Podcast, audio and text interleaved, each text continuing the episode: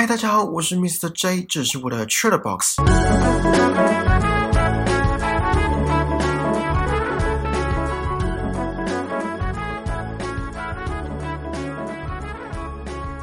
大家应该都过了青少年时期了吧？有没有觉得时间过得很快？那大家在青少年时期有没有犯过罪？哎，这样问会不会很失礼？犯罪可能没有，可是一定有做过一些父母难以接受的事，比如说翘课、顶撞师长、打群架、搞师生恋等等。虽然有句话说“青春不要留白”，可是如果有还是学生的听众，青春虽然不要留白。不过也不要留污点。哎，怎么感觉我越讲越像在念年轻人的老人家？刚刚说的那些翘课、打群架的严重程度，可能没有到需要去法院报道。可是今天要讲的这部作品当中的事件，就真的要到法院了。这是一部我在追的时候心情会跟着起伏的韩剧，剧名叫《少年法庭》。主要是在说由金惠秀主演的一位工作能力绝伦，而且极度厌恶少年犯的法官，他如何审定各个令人不寒而栗的少年案件。而他会厌恶少年犯的原因，是因为他曾经就是少年犯罪的受害者。这部剧反映出社会真实存在的问题，举凡杀人、家暴、霸凌、学生作弊、无照驾驶，还有性侵案件。而且这些案件都是改编自真人真事，尺度之大又让人细思极恐。整部剧一直对于具有高争议性的少年法提出质疑：到底少年法的成立是宽恕还是纵容？而事过境迁，犯案者到底学到了汲取教训，还是学到了如何侥幸？呃，剧情的部分我就不详述了，因为都是独立的案件。过了一个多礼拜，大家应该也都看完了吧？好，那我们开始今天的内容吧。在第一集，金惠秀饰演的法官在开庭后说：“人被逼入绝境时，就会露出本性，所以说人心险恶。”这句话道出了人性底层最黑暗的一面。讽刺的是，这已经是公开的秘密。当然不一定每个人都这样。不过，如果以法官这项看尽人间百态的职业来说的话，相信他们会很认同这句话。而剧中其中一个加害人的妈妈，起初只关心自己的小孩是不是未满十四岁就可以不用入狱，就算罪行是夺走别人的性命跟摧毁对方的家庭。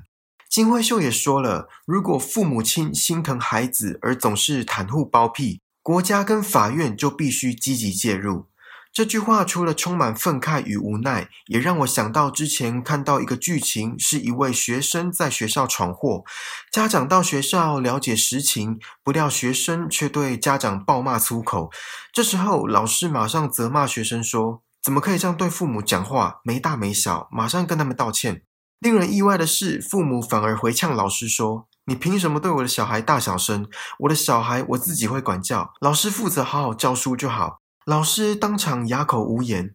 有些父母溺爱小孩，溺爱到实在令人不敢领教，而日后衍生出的问题，却是那些无辜的受害者来承担。就算到最后，加害人都被判了最重的刑责，受害者父母心中的痛还是没办法完全抚平，只能带着伤痛。幸运的人可以重新迈出步伐往前走，而不幸的人依旧留在原地悲痛着。所以，不管轻重，法院的制裁真的能够改变什么吗？那些犯案者事后真的能够改过自新吗？在第五集有一句话说：“少年犯罪并不是单纯的犯错，而是环境使然。”整部剧一直给观众传达一个讯息，那就是那些少年犯案者多是出自问题家庭。比如说，在一个缺乏爱的家庭环境中长大，或是父母有不良嗜好，没有以身作则等等。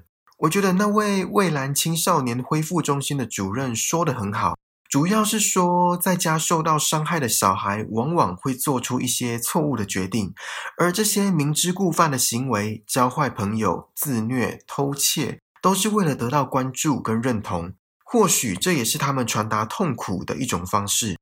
大部分的人都知道这么做会惹祸上身，可是他们更在乎的是证明他们的存在，因为很少有人可以容忍自己被忽视，尤其是被自己本该最亲爱的家人忽视。如果我们撇开那些少年犯的罪行，换个角度去思考。其实他们在某些层面上也是受害者，他们不能选择出生的家庭，而又刚好不幸的出生在缺乏爱的家庭。我们先不管孟子主张的人性本善，或是荀子主张的人性本恶，没有人一出生就不需要爱，也没有人一出生就应该承受这种折磨。虽然并不是每一个出生在缺乏爱的家庭的小孩都会误入歧途，可是剧中却证实了每一项少年的案件。家庭这个因素往往需要负很大一部分的责任，可是讽刺的是，这个存在已久却又无从解决的难题，正在持续给这个社会写出更多令人心痛的悲剧。每个家庭管教的方式不同，军事化教育、爱的教育，不管是哪一种，只要小孩将来能够成为一个对社会有贡献的人，都是好的家庭教育。而父母的教育方式就算不适当，旁人也很难介入。我举个我的亲身经历好了。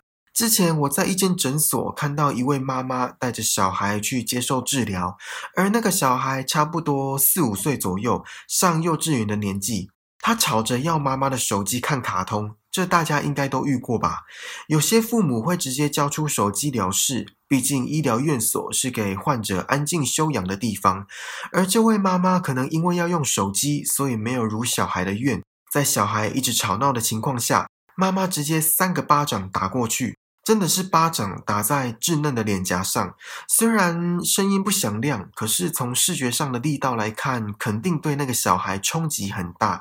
看到这一幕，我着实吓一跳。因为就算我从小被打到大，我唯一一次被赏巴掌，是因为我活该。好，这又是另外一个故事了。总之，看到这一幕，我在环视四周的人，他们也都被这个场景吓到。如果是你们这样所谓的管教方式，你们会有什么反应？会介入吗？还是像我还有在场的其他人一样，虽然心疼那个小孩，可是也无所适从。因为那位妈妈大可以说：“这是我的小孩，你管那么多干嘛？”神奇的是，我以为小孩会哭得更惨，殊不知他瞬间安静，眼神虽然透露出些许愧疚，不过更多的是哀伤。我讲这个不是要批评这位妈妈的管教方式正确与否，也不是要说那个四五岁的小孩将来很有可能成为社会的隐忧，而是在外人很难介入的情况下。家庭教育就显得格外重要，不只是小孩接收到的第一个教育，也会是影响人生甚巨的教育。在第七集，金惠秀在医院对着部长的儿子说了一段话。他说：“人生在世，每个人都会犯错，真正重要的是在那之后的事。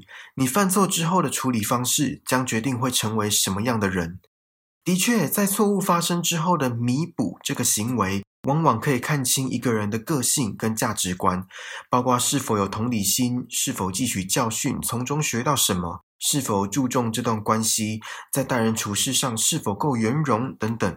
不知道大家对于道歉的接受度如何？呃，应该问说，如果你们是受害者，而对方犯错之后只有道歉，那你们能接受吗？当然要看事情的严重程度。也要看受害者能够容忍的程度。有些人的度量大到足以普度众生，而希望在未来的某一天，我也可以达到那种境界。因为原谅不为别人，而是放过自己。在第八集有一句话说：“对于少年们而言，同才关系比性命还重要。”这句话描述了少年对于得到同才之间认同感的渴望之强大，足以赌上性命也在所不惜。虽然我在学生时期没什么同才压力，可能我比较幸运，也可能时代不同，我离学生时期的确是有点久远。不过，当一个人为了追求其他而把生命排居第二位时，这早已不是健全的价值观了。看完这部剧，不知道大家最印象深刻的是哪一桩案件，或是哪一幕？我印象最深刻的是第一个分尸儿童的案件，其中有一幕是受害者的母亲在审判最后讲的那段话，她心疼自己的孩子独自面对恐惧。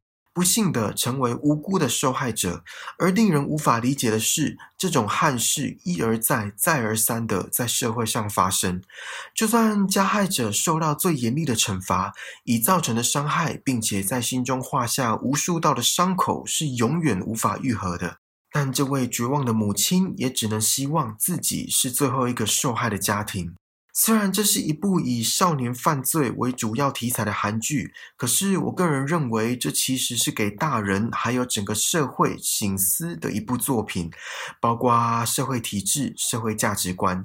就像金惠秀在剧中说的：“少年犯罪并不是单纯的犯错，而是环境使然。”除了令人毛骨悚然的案件，还有一个看点，我觉得是身为法官，他们常常在情跟法之间来回穿梭，必须抛开巨大的情感波动，并且在理智与无私的建构之下，做出最公正的评判。每一幕都叫人探索更深层次的思考。如果有还没看的听众，建议去看一下这部剧，也反映了很多其他社会现实面。